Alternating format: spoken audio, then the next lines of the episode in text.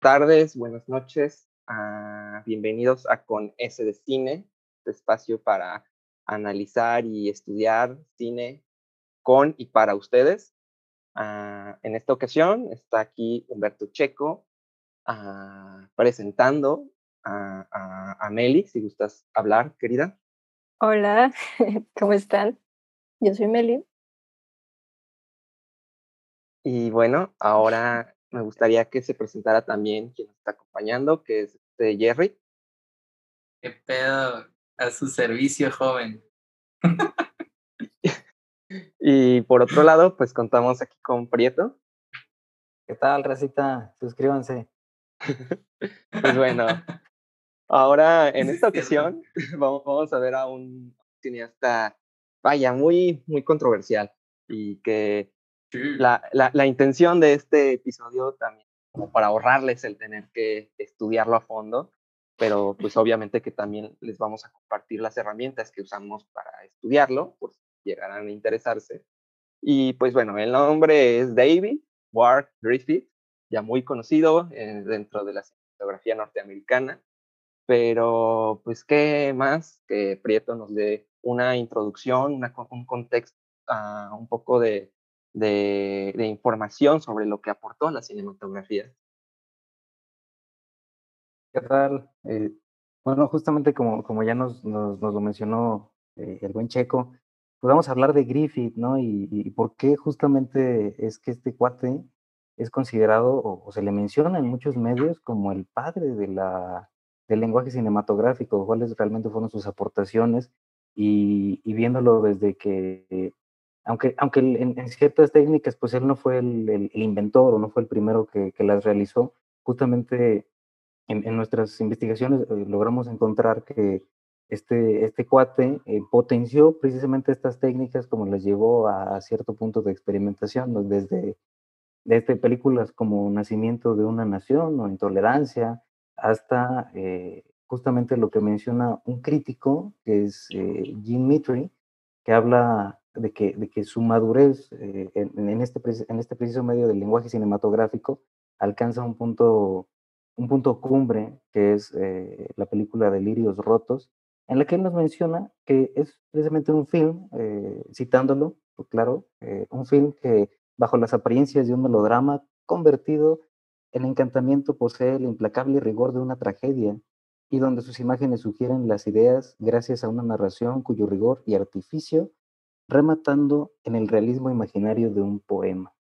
Y también eh, cabe mencionar que esta película eh, es considerada como un precursor para el, expresionismo alemán y, viendo eh, que, una de las atribuciones que se le suelen hacer a Griffith en las cuestiones de, de, de lenguaje cinematográfico es precisamente el, primer plano o el montaje paralelo, donde vemos eh, que se empieza a desenvolver, inclusive no solo en, en un ambiente, en un espacio, eh, en, en, el espacio, sino que de, manera temporal eh, rompe lo cronológico, en películas como Intolerancia, donde él empieza a, bailar ya no solamente en, entre el espacio, sino entre tiempos que distan bastante, di, distan mucho en, la cronología y para mezclar esta belleza o subjetividad pero para dar, eh, para dar pie y que, que Checo nos, nos comente un poco más fondo, de medio paleta para esto, pues adelante, tú, tú, toma la bola. Ok, bueno, pues, ¿qué, qué les digo? Uh, yo me di a la tarea de investigar un par de textos, uh, entre ellos uh, películas observadas de cerca, el, de esta Marilyn Pipe, que pues dedica un, su primer capítulo, breve análisis de la historia del cine, a, Griffith precisamente, ¿no? Y, bueno, creo que a, es muy puntual con las acciones que tiene desde los aspectos literarios y teatrales de, eh, en, este cine muy que, que, ya estaba pasando del primitivismo a una gran industria, ya, ya estaba dejando de ser un cine tan artesanal y más bien era un cine industrial. Y, y bueno, precisamente en ese, en ese capítulo, Fab menciona tres aportaciones que tiene Griffith a la cinematografía. Por un lado, la puesta en escena como eh, eh, en relación a las decisiones del director con los actores, pero no solo eso, sino todo lo que implica iluminación, set, uh, props, vestuario, etcétera, ¿no? Por otro lado, está la puesta en cuadro, que ya es, refiriéndose a, a, a, que para Griffith habían objetos profílmicos hasta prestables a, que tengan más impulso narrativo a el ser registrados o el darles un primer plano. Y, y como justamente menciona Fred, ¿no? el, el close-up como, como una herramienta que ya, estaba, ya se había descubierto en la fotografía, pero que la, que la explotó él con mucho sentido y uso dramático.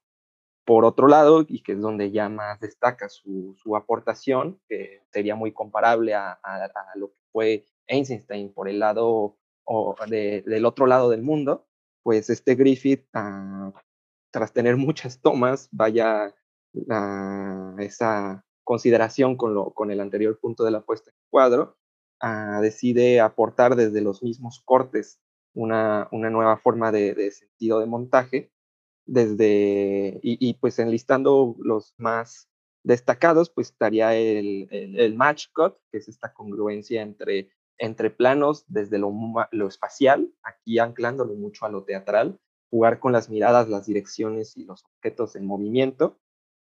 Por otro lado, uh, también el, el, uso de, de fade uh, in y fade out y el iris in y el iris out, sería muy destacado en esa época, pues también, aunque no estaba descubierto por él, logró darles sentidos connotativos.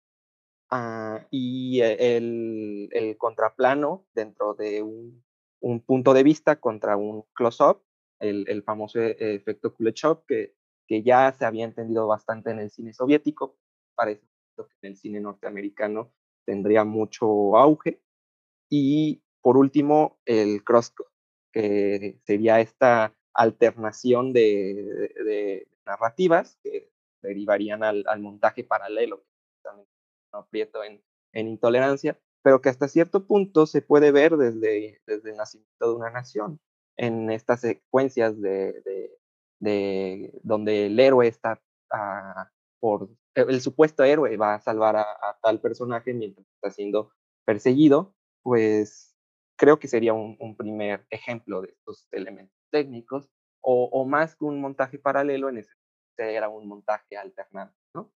Y pasando al otro texto que investigué de este Brunetta y Ampiero, pues finalmente uh, ese es el, el, el especialista de, de, Griffith, tan solo pude darme la oportunidad de leer el prólogo, pero quien quiera ahondar más, si es que hay quien quiera ahondar en este tema, puede, puede echarle un ojo a este, a este libro, es fácil de conseguir y igual en nuestra base de datos encontrarán. Uh, pues él entiende a Griffith como un punto de partida para el modelo de este famoso modelo norteamericano que hasta cierto punto se ha tomado como una fuerte forma de censura o de adoctrinamiento de la audiovisión, pues, pues finalmente es, es Griffith este, este preámbulo, ¿no? frente a un modelo primitivo que, que lamentablemente se vio complicado o se tuvo que desarticular o se dislocó por la entrada de cine sonoro, pero es un primer orden del cine clásico Griffith para este autor, como ya habíamos mencionado, de lo artesanal a lo industrial, y por otro lado, la importancia que tiene la, el, la, el, la noción del record, ¿no? de, la, de la continuidad en, en, el, en el cine. Y más que nada, pues creo que puedo decir eso en, en los aspectos técnicos Porta Griffith, pero, pero al final el, el sentido de, esta, de este espacio es que hagamos un análisis más allá de lo técnico y que seamos críticos e incentivar a, a nuestras escuchas que, también vean estos cines con, con, un sentido crítico. Por lo que me gustaría que ahora mismo ya empezaran a, hablar un poco de las películas en sí, compañeros, y, no sé ustedes qué quieran decir al respecto, de, del contexto y finalmente de lo que quiere decir estas películas que, que, desde la dimensión racista ha sido muy, muy, muy uh, analizada. Adelante, Jerry o Meli, quien quiera hablar. Pues quedamos que yo. Adelante, este, Mix. es que el, este muchacho, eh, David Wark, Griffith. Eh, yo leí eh, dos, bueno, pues como dos ensayos. Un ensayo que es más biográfico que va como que medio volando por todos los, como los trabajos más importantes de este Griffith. Eh, se llama American Film Master, de, escrito por ah, Iris Barry, que me sentía muy intelectual porque era del 87 y se veía como viejito y me sentía como, como no sé, como un bibliotecario. y pues, sí, la verdad es que en pocas palabras, Griffith, él era, él era, pues, él supo explotar las herramientas que tenía en el momento para hacer, pues, para hacer grandes películas y grandes películas en el sentido de que eran muy grandes. fue de los, fue de, los primeros en usar, pues, eh, pues más del rollo, o sea, más de los rollos normales para crear las películas que ya, pues, con el nacimiento de una nación, pues ya fueron, eh, pues, no me acuerdo cuántos rollos. Ah. Como 17 rollos, una cosa así.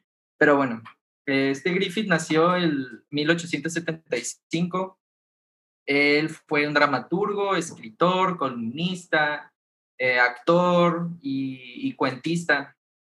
Y de hecho él, creció en un pueblillo ahí, no me acuerdo cómo se llama el pueblillo, pero no importa la verdad. El chiste es que él, él estaba en, el, en un teatro que se llama el Templo Masónico Teatro, así se llamaba. Él, él, él, pues sus papás, o sea, él venía de una familia muy, conservadora y también... Muy cristiana, ¿no? Ajá, eh, sí, muy, muy, muy cristiana. Este, él iba, pues iba a la escuela, eh, iba a escuela católica en, el, en ese entonces. Su papá era un general, un teniente, ¿sí, no? O su abuelo. Uno, uno de los dos, de, uno de los dos era como, pues sí, él... Del ejército del sur. Ajá, y peleó en la guerra civil. Y pues él iba a la escuela de los domingos y él, él tenía eh, como pues catecismo. Eh, él tenía como otra, la tenía como, él, le contaban mucho en su infancia sobre las, tradiciones, la importancia de la tradición y la gloria pues, de que estuviera orgulloso de su linaje, pues. Entonces, él se llevó esto muy como al corazón mientras crecía y él le gustaba mucho, pues como ya dije, él, empezó en el teatro, él estaba, eh, estuvo siendo despedido constantemente por los grupos de teatro en el que él estaba. Él pasó del templo masónico a uno que se llama el auditorio, eh, Teatro de la Avenida, Buckingham, yo estuvo en muchísimos teatros y siempre lo estuvieron despidiendo y no se podía quedar con solo un trabajo, pero no decían por qué lo despedían tanto o si era problemático y cosas así. Y él se la vivía también vendiendo las obras que él escribía. Él vendió una obra que fue como de sus más exitosas que se llamaba A Fool and a Girl, un tonto y una chica. Y pues él escribía para una revista o sí, una revista que se llamaba eh, el, el Bautista Semanal, la Enciclopedia Británica. Y pues él estuvo viajando por todo Estados Unidos durante su, pues mientras crecía. Y pues él estuvo en muchas, como ya dije, en muchas compañías de actuación. Eh, tanto así que, que ya se hartó. Un día dijo, ¿sabes qué? Ya estoy harto que me despidan y en 1907 fue cuando eh, le entra a Hollywood y a hacer películas, pero más bien nomás actuaba y eh, una vez, eh, una vez dice, decía el artículo, el ensayo este, que Griffith conoció a Edwin S. Porter, donde el estudio Edison, y pues ahí es donde lo, como que lo, encontraron y debutó en una película, actuando, eh, debutó en una película que se llama Eagle's Nest, El Nido del Águila. Y pues sí, se la, se la, eh, se la vivía vendiendo historias, así guiones y cosas así. Y pues, de hecho, algo que me hizo interesante es que ponían cuánto ganaba, que ganaba este, 15 eh, dólares, como 15, él vendía historias a 15 dólares y le daban un dólar al día por actuar. Y así se la pasó. Entonces, em, un día eh, también se peleó eh, con el, con la, en los estudios donde él estaba. En, ese entonces, cuando sacó la película de Eagles Nest, el estudio Edison se peleó y se, se fue a otro estudio y es donde empezó a hacer su carrera bien, en el estudio Biograph, que es donde digo que después empezó a vender las historias y tenía trabajo constante como actor. Y él hace su debut como director en una película que se llama Las aventuras de Dolly, que se trata de la vida de gitanas.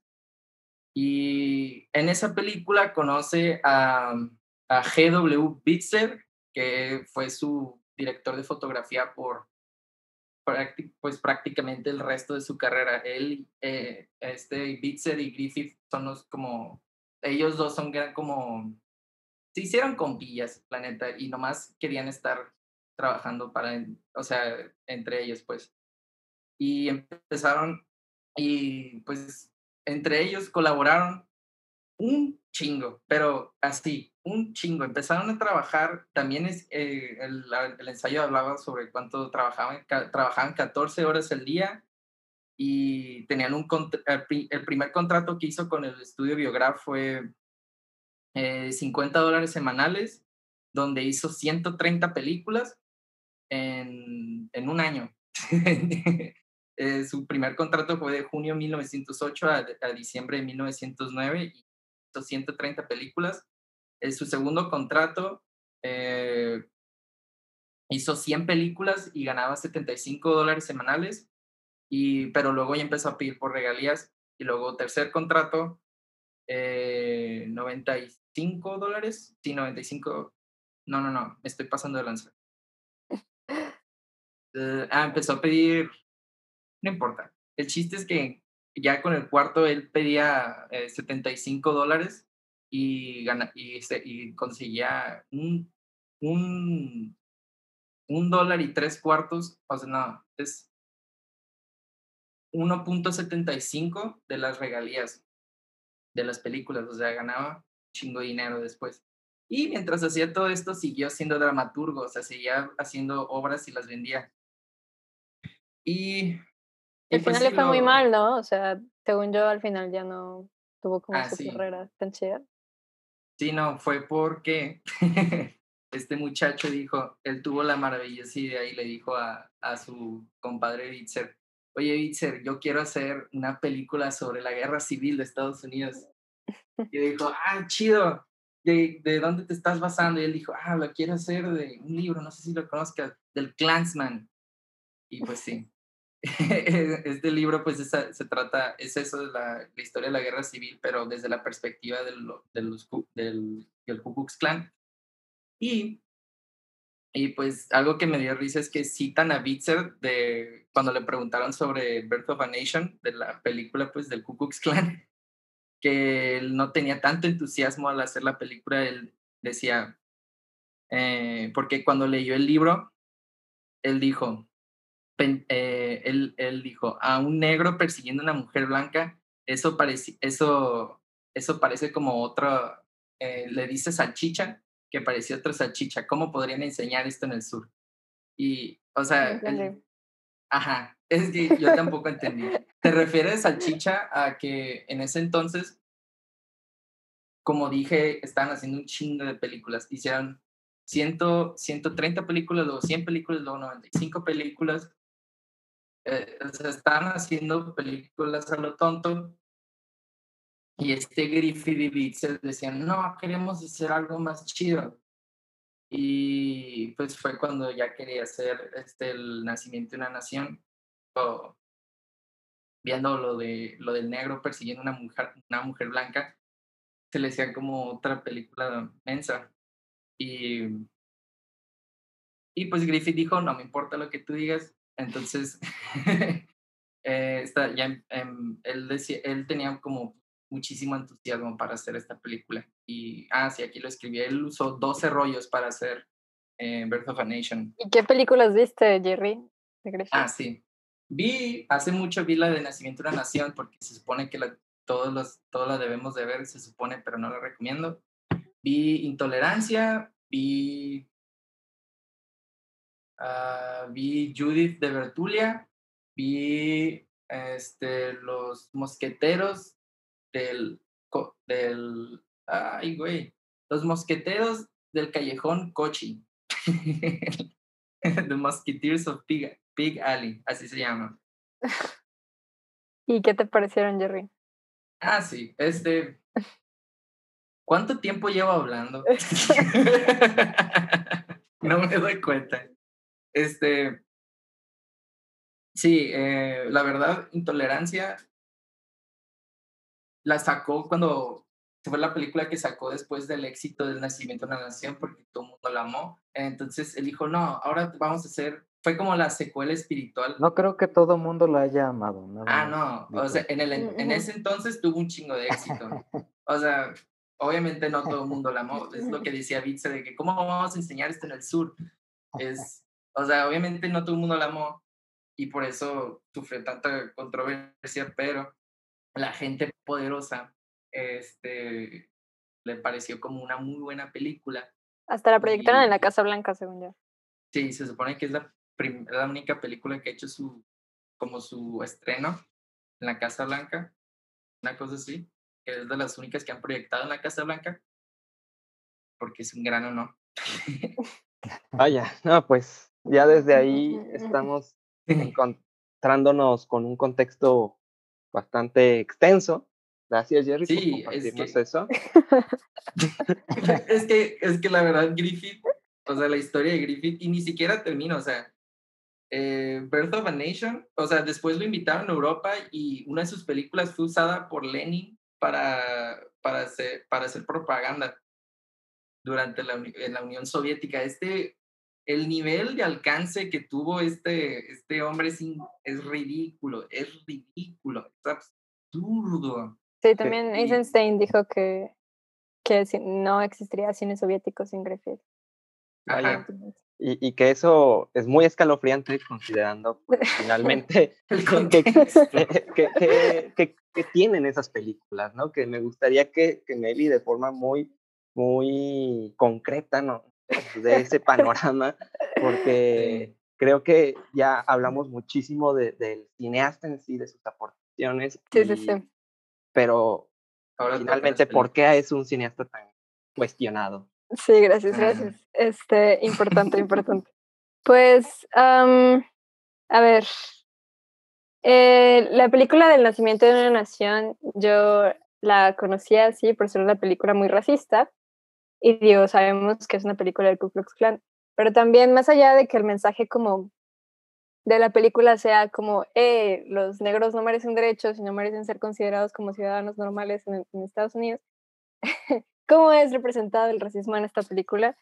Y este, pues, eh, Van Dyck, que es, eh, tiene un texto sobre los discursos ideológicos, habla sobre cómo conforme a, sobre todo cómo hablamos, ¿no? Pero digo, en este caso también puede ser otras cosas, pero cómo cuando hablamos o las palabras que utilizamos tienen que ver con las cosas que pensamos. Y entonces creo que es muy obvio eh, en la película eh, que la manera en la que son representados los negros este, es muy diferente a cómo son representados los blancos.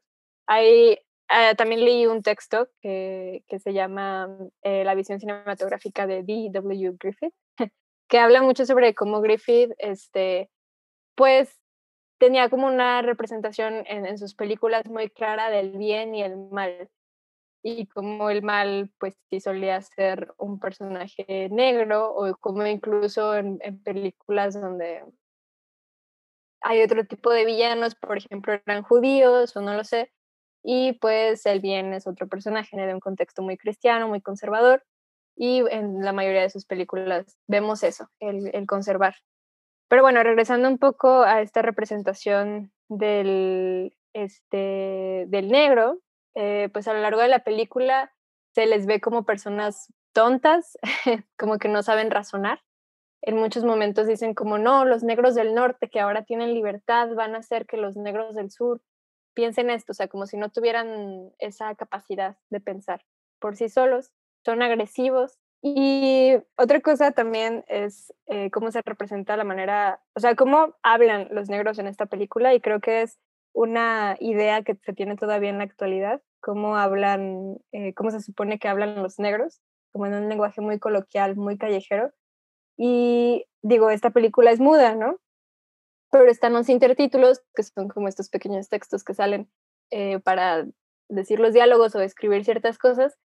Y este, en ellos, eh, pues simplemente la manera en la que se supone que hablan los negros es muy diferente a como, a como hablan los blancos. ¿Qué otras cosas tenemos? Pues el único negro, o en este caso negra, que es buena en la película de Griffith, es aquella que quiere seguir siendo esclava. Eh, es la única que no se le como da una connotación negativa. Todos los demás sí. Eh, y digo, hay muchas otras cosas racistas eh, que puedo seguir diciendo, como que en un momento en el que se supone que van y votan este, para ver si se pueden casar con mujeres blancas y que de hecho dicen como hubo puros negros y como remarcan eso como si hubiera tenido que haber gente blanca a votar, eh, pues simplemente se representan a todos, o sea, todos los eh, negros que están ahí eh, se quitan los zapatos como si fueran sucios, como si no tuvieran modales o no lo sé, este, como si fueran muy flojos, están, no están prestando atención, están ahí sentados nada más. Y muchas, muchas, muchas otras cosas como, como un negro este, que quiere casarse con una, con una mujer blanca y que entonces este, la mujer tratando de huir termina muriendo. Y todo esto de la representación de cómo, o sea, simplemente el Griffith pone como una aberración eso de casarse con, con una mujer blanca, ¿no? O sea, es como no, o sea, ni siquiera dice un porqué, solamente es como él se quiere casar con una mujer blanca y ya, eso simplemente por sí solo aparentemente es una aberración. Y mm, también, por ejemplo, el único blanco, digo, el único negro que tiene como, que no es tan tonto como los demás, es mulato, o sea, es mitad blanco y es, este, tiene un puesto político.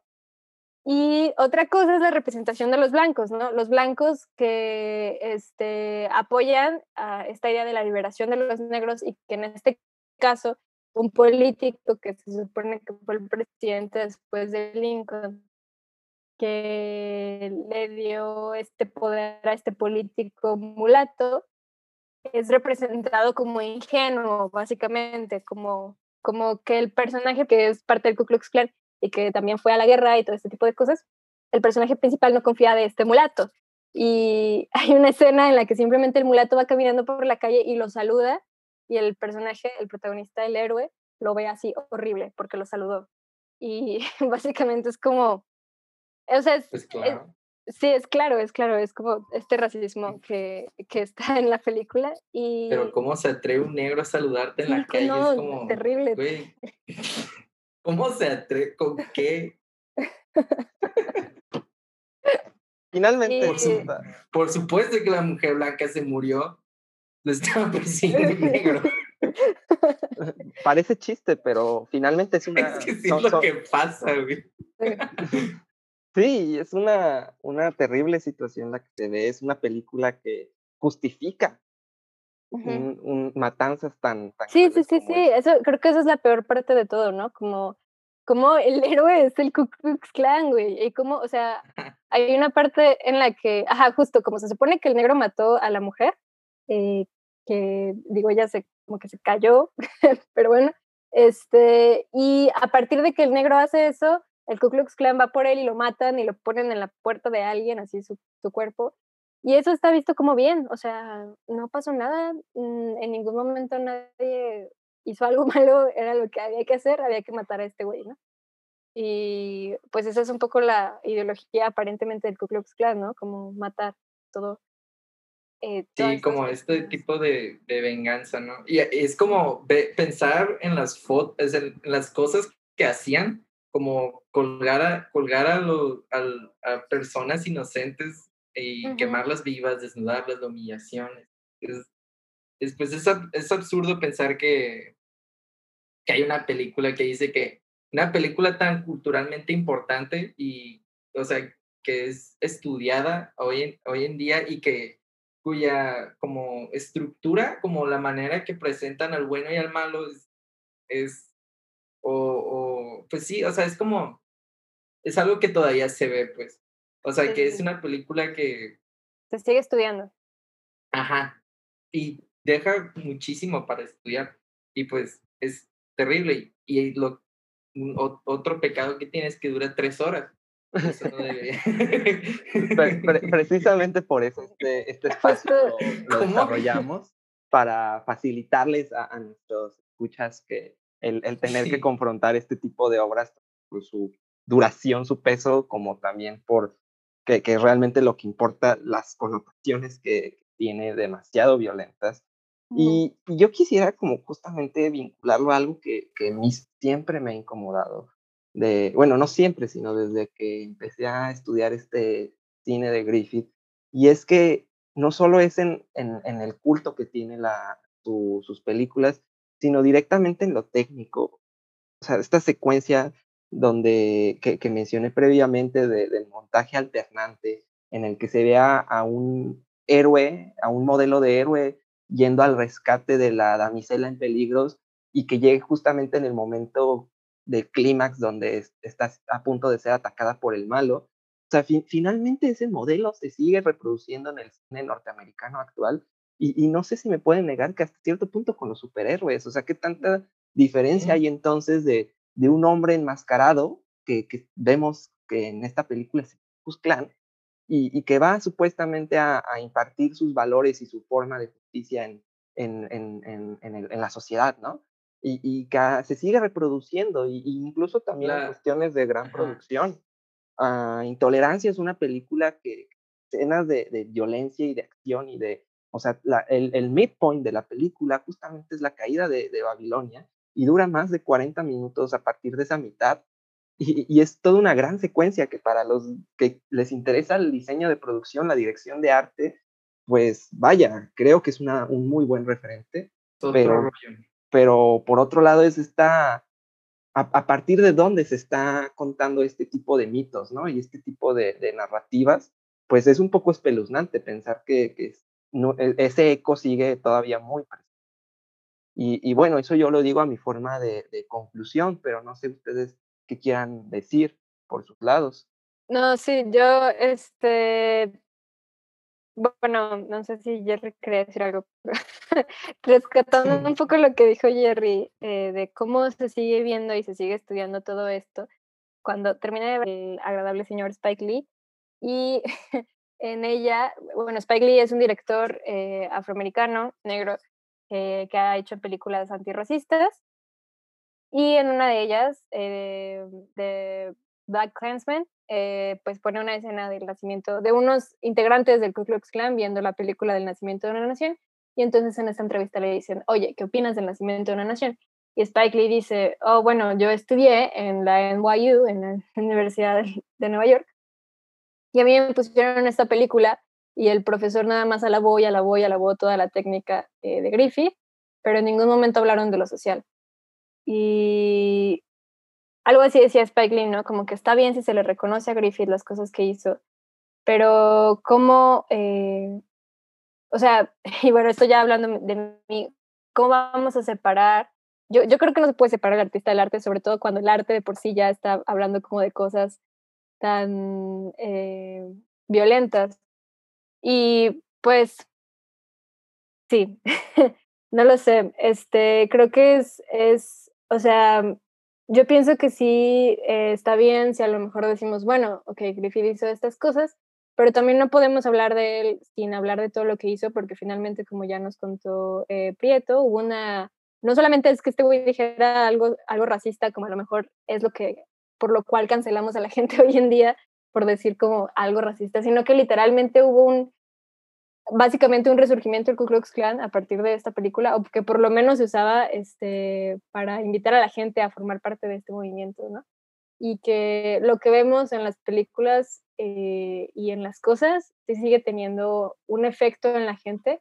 Y pues sí, o sea, yo creo que si hacemos cine, eh, lo hacemos para verlo y para compartirlo eh, si no mal recuerdo, y podrá corregirme Checo, pero cuando, o sea, se considera que los Lumière fueron como los primeros que, que hicieron, o sea, que cuando hicieron el cinematógrafo se podía proyectar, ¿no? Y por eso es que a partir de ahí se considera cine, porque puede proyectar. Y entonces, este, finalmente, bueno, no lo sé, pero el punto es que el compartir eh, es parte importante de, y finalmente la gente lo termina viendo. Y por eso creo que simplemente digo, en cualquier arte no se puede separar lo social. Yo creo que está bien si los que nos escuchan, si es que hay alguien escuchándonos hablar de Griffith en este momento, pues yo creo que también está bien si, como decisión política, aunque estudiemos cine o, que nos guste mucho, decidimos no ver a Griffith o si lo vemos, eh, analicemos este tipo de cosas, pero que también yo creo que siempre que hablemos siempre hay que mencionar que fue un güey muy racista y que fue un güey como o sea, no solamente racista, sino que ayudó a que estas ideas pues, siguieran existiendo y justificándose durante muchos años más. sí, claro. pienso yo. No, y mm, pues racismo y misoginia también, obviamente. Sí, sí, sí. Entonces, este, yo nomás quería decir que, o sea, leí dos textos. El otro texto hablaba sobre em, la diferencia eh, o sea, ¿cuándo se empezó a decir que el cine era una obra de, era arte o cuándo era nomás un espectáculo? Porque antes lo comparaban con el, con el circo, ya ni teatro, pues, porque era un lugar donde ni siquiera necesitabas estar usando zapatos y, o sea, era en el piso y, o sea, en ese entonces, pues, el cine, pues sí, era, la gente estaba gritando durante la película, se vendía comida durante la película. Es otra, es otra experiencia completamente la de ahora. Y lo que se hace muy importante es eso, pues si vas a hacer arte, tiene, es, no es arte si no, tiene, si no estás diciendo algo. Pues eh, entonces, el hecho que consideren el nacimiento, una, de una, el nacimiento de una nación como, ah, sí, entonces el cine sí puede ser arte. ¿Por qué? Porque tiene todos estos tiene todos estos mensajes de discriminación. De, ya, ya los tocamos por mucho tiempo aquí. Entonces, claro que sí que hay también la glorificación de la guerra, que es, uff, Estados Unidos, ah, viva la guerra. O sea, es eh, intolerancia, pues ya lo dijiste, Checo, 20 minutos de, de gente muriendo y eh, vemos como, eh, ah, por ejemplo, que se sacrifica por el bien de los demás para, pues, no importa, el chiste es que en la intolerancia también, se, em, en la de Babilonia, se trata de que se muere alguien, se muere, es una historia tipo Mulan más o menos, donde una mujer que se llama la, la pequeña niña de la montaña eh, se viste de soldado y la, no me acuerdo, creo que, pues, o sea, nomás empieza a ver como todo el mundo se empieza, todo empieza, todo mundo empieza a morir alrededor de ella. Pero no se, no es, no es tratado como las películas que es como de, más o menos de ahora, que es como, oh, mira el sufrimiento que causa la guerra. No, es, mira el sufrimiento que causa la guerra, los malos están siendo, los malos están perdiendo. Es, es, pues sí, es, es, es eso, pues, o sea, no puedes, eh, no deberías separar eh, el arte del artista, porque, en fin, lo que está tratando de decirte el, el artista está en su arte. claro, sí. Y este, bueno, amigo Jerry. De, de, de, mi, de mi conclusión y apelando a todos los, los maravillosos comentarios que hizo aquí el, el panel de especialistas, eh, pues yo quisiera. Eh, güey, tú también eres. Quisiera Deja la modestia al lado. y aquí ya no hay modestia. Ah, bueno, aquí nosotros, el panel de especialistas. Eh, justamente lo, lo que mencionan, ¿no? De, de, lo que es el arte y el artista, o sea, de su obra. Eh, pues hay que tener clara la visión, ¿no? No hay que irnos, eh, obviamente, como, como todos los artistas, Griffith tiene sus vicios y sus virtudes, y podemos, yo creo que enumerar una, una, mayor cantidad de vicios, que en este caso pues es apelar a la idea de un cuate que viene de la derrota, desde que su padre pues eh, pierde ¿no? en esta batalla de, de, la guerra de secesión de Estados Unidos, de lo que son los confederados con contra la Unión, eh, los confederados siendo los estados del, del sur, pelaban precisamente la idea del, del, esclavismo. O sea, ellos, ellos decían, no quiero perder a mi negrito porque, pues, imagínate, ¿cómo voy a huevonear a gusto? Pues no puedes, ¿verdad? Este, entonces, en, esta visión clara de cómo, de cómo él, eh, digamos, a modo de, a modo de niño enojado, que dice, ay, pues la guerra de secesión me quitó esto, pero yo como era del sur, pues esta es mi visión. Justamente apenas iniciar, apenas iniciar la, la película de Birth of a Nation, tú te encuentras eh, con un texto que ya te dice de qué va a tratar la película, que nos dice justamente esto. La traída de africanos a América plantó la semilla de desunión. O sea, justo, justo en ese momento empiezas a ver, de aquí se van a jalar completamente, ¿no? Y, lo importante es rescatar todas las virtudes que eh, tiene Griffith, que pues podemos decir que es un artista con, con gran talento que supo explotar sus elementos, sus herramientas, sus, todo el equipo, pero que desgraciadamente, y hay que decirlo porque tampoco es que eh, tuvo que desarrollarse en, en, este mm, contexto social al que le tocó ajustarse a eh, vanagloriar, a idolatrar a, a, su padre, que lo, lo pierde él a los 10 años, y entonces, eh, justamente ya lo menciona Meli, es marcar la visión de que el cine nos debe contar algo, ¿no? Entonces, eh, apelar a la unión, apelar obviamente a, a, que no existan esta clase de prácticas y eh, obviamente amor el hecho de que resurjan esta clase de, de sociedades que lo que hacen apela, apelan a, a, las ideas de odio, a las ideas de racismo, a las ideas que deben debemos sacarlas poco a poco, pero pues obviamente es, es, una idea que eh, verlo, pero desde un ámbito muy, muy objetivo y justamente desde lo que es el, el, el los tecnicismos y lo que ofrece la, el armazón y no tanto lo que está contando, ¿no? Digo, pero es importante también meditar qué demonios está diciendo ese güey y pues no darle siempre la razón.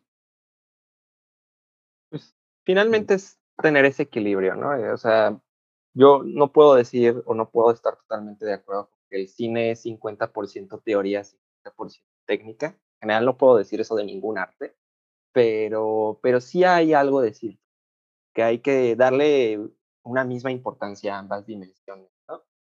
Y, y pues desde lo técnico se va diciendo muchas cosas sociales y desde lo social también ah, empiezan muchas, muchas decisiones técnicas.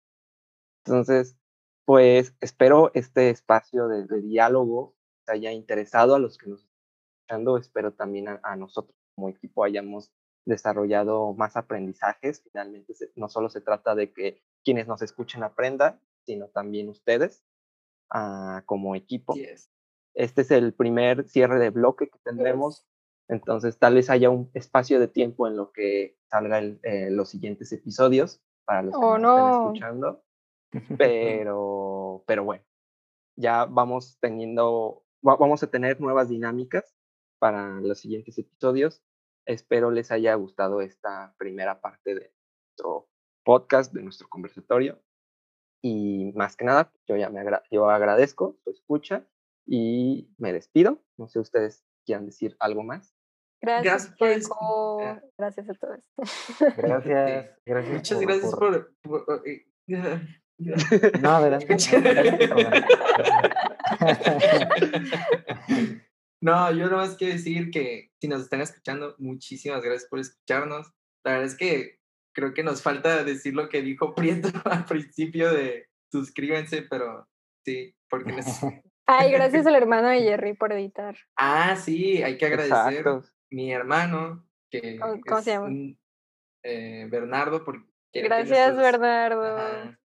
Sí, muchas gracias por. Él se, él se ocupó de la postproducción eh, del primer episodio. Y pues vale la pena decir que, que se la rifó. Porque pues estamos grabando en Zoom. Y está cabrón. no, también, también, pues muchas gracias a, a, a, tu carnal. Y pues yo también agradezco al público que nos estuvo siguiendo todas estas. seguramente nos van a ver muchas personas. Nos, y nos van a seguir toda la vida. Y yo, yo la neta, con lo que comenta Checo, eh, creo que ahorita como que me, me, prendió el switch, que justamente yo tampoco creo que hay como un equilibrio, ¿no? 50-50 de técnica y del, contenido que se está tratando. Y creo que yo, yo me voy justamente pensando en que ningún arte, ninguna clase de expresión, ninguna, este, ninguna muestra o lo que sea puede predominar sobre el bien de las personas. Entonces, eh, primero hay que atender a eso y ya después, pues sí hacemos lo que queramos en el ámbito artístico, ¿verdad? Y, y yo creo que es, es con lo que me voy yo.